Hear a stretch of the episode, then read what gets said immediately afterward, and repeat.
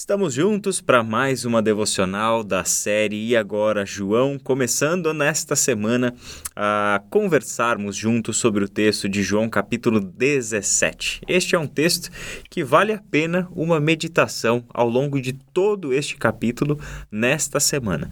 Até faremos referências a outras passagens, mas vamos dedicar essa semana exclusivamente para João, capítulo 17. Ontem o Caleb pregou para nós e falou sobre esse texto. Falou que este texto apresenta Jesus prestando contas ao seu pai sobre o discipulado que ele realizou. E quando nós vemos esta prestação de contas que Jesus faz ao Pai, nós temos aqui um verdadeiro roteiro do discipulado. Temos aqui um mapa sobre como Jesus discipulava e, portanto, como nós devemos discipular. Então, esse é o nosso duplo olhar para João 17. Vamos ver o que Jesus fez e sermos inspirados por aquilo que Jesus fez por nós e está fazendo conosco para também reproduzirmos esse modo de agir na vida das pessoas que Deus tem trazido para perto de nós para que sejamos os seus discipuladores. E nessa semana, o Caleb Ribeiro e eu vamos bater esse papo entre nós e com você em oração, pedindo para que o Senhor conduza as nossas devocionais nessa semana. Caleb, tudo bem com você? Tudo bem, Israel. Uma alegria estarmos juntos mais uma vez. E como você mesmo disse, o capítulo 17, ele deve ser lido assim, degustado, versículo por versículo. Ah, porque é uma oração de Jesus, né? É um, é um ensinamento, é uma revelação em forma de oração. É, é aqui como se nós estivéssemos ouvindo e nós estamos ouvindo e lendo né, o que Jesus orou. Né? É interessante que algumas passagens diz que Jesus se retirou para orar, né? E às vezes a gente fala, por que, que ele orou ali né, naquele momento, ah, no deserto ou no monte, né? E aqui nós temos a oração de Jesus, o que ele orou, qual era o conteúdo da oração de Jesus. Então isso é incrível, porque se nós queremos de fato aprender a orar, devemos aprender com Jesus, né? E aqui nós temos um conteúdo lindo de oração ah, e um um, o verso 1 começa dizendo, né? Depois de dizer isso, Jesus olhou para o céu e orou. Ah, então, tudo que se segue aqui se segue em espírito de oração, se segue em perspectiva de oração, né? O que faz a gente lembrar algo muito interessante, que Jesus orava e Jesus levava a oração muito a sério. Hoje, é, a prática da oração, como algumas outras práticas, né? O jejum, por exemplo, também, elas são práticas que às vezes ou caem no esquecimento, ou às vezes a gente fica tentando é, perguntar racionalmente qual o sentido de orar, ou por que, que a gente tem que orar.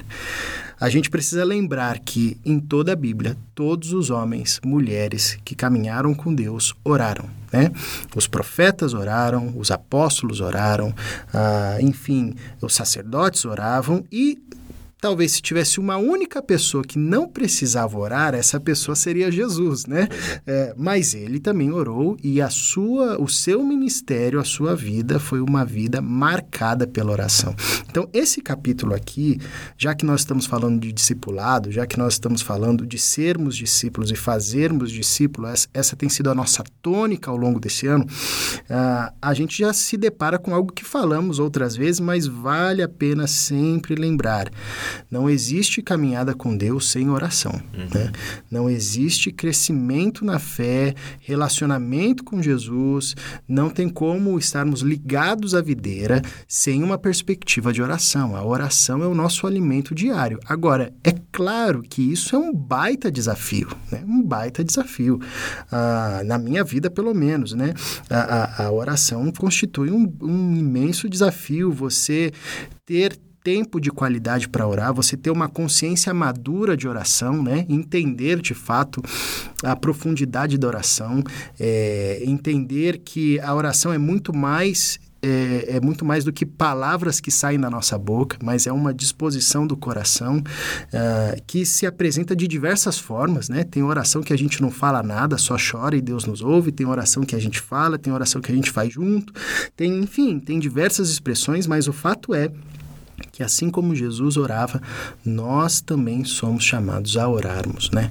Exatamente, Caleb. E você bem lembrou, né? A oração teve um lugar especial em toda a vida e ministério de Jesus.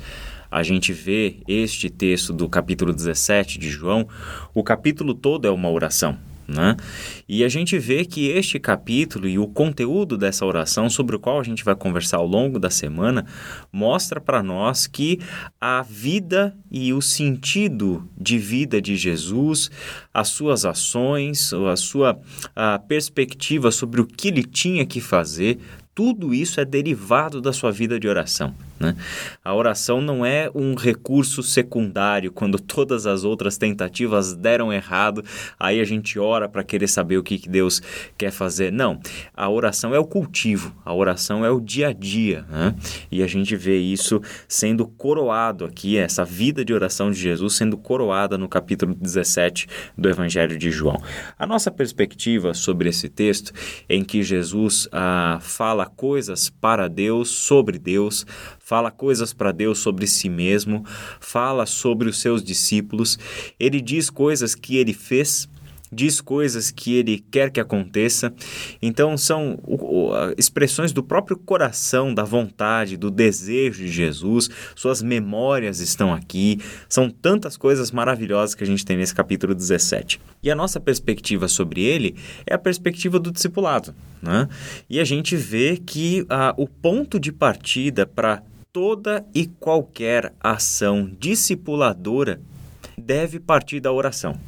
O ponto de partida sempre será a oração. A pergunta que a gente já deve se colocar aqui é a seguinte: primeiro, nós temos consciência de que Jesus intercede por nós junto ao Pai? Segundo, a gente tem orado pelas pessoas que Deus tem dado a nós para que as discipulemos e também orado por aqueles que haveremos de discipular. Né? Essas pessoas fazem parte do nosso dia a dia de oração. Quando a gente pensa dessa perspectiva, acredito eu, Caleb, nós temos uma, uma mudança de visão passamos a enxergar a oração como uma ferramenta muito mais própria do reino de Deus e daquilo que ele quer fazer do que simplesmente um recurso para a satisfação da nossa vontade, que é basicamente como as pessoas, na maior parte dos casos, oram. Né? Então, olhamos a oração como este recurso poderoso dentro do reino de Deus, para a realização da missão de Deus, da vontade de Deus, daquilo que Ele quer. Né? Então, assim a gente vê Jesus orando e Jesus, assim, nos ensinando uma prática de oração em que estamos totalmente conscientes de que Jesus intercede por nós, que Jesus está junto ao Pai intercedendo por nós e que também cabe a nós intercedermos junto ao Pai pelas pessoas que Deus tem colocado na nossa vida, para que sejamos a Cristo para essas pessoas, para que sejamos discipuladores dessas pessoas.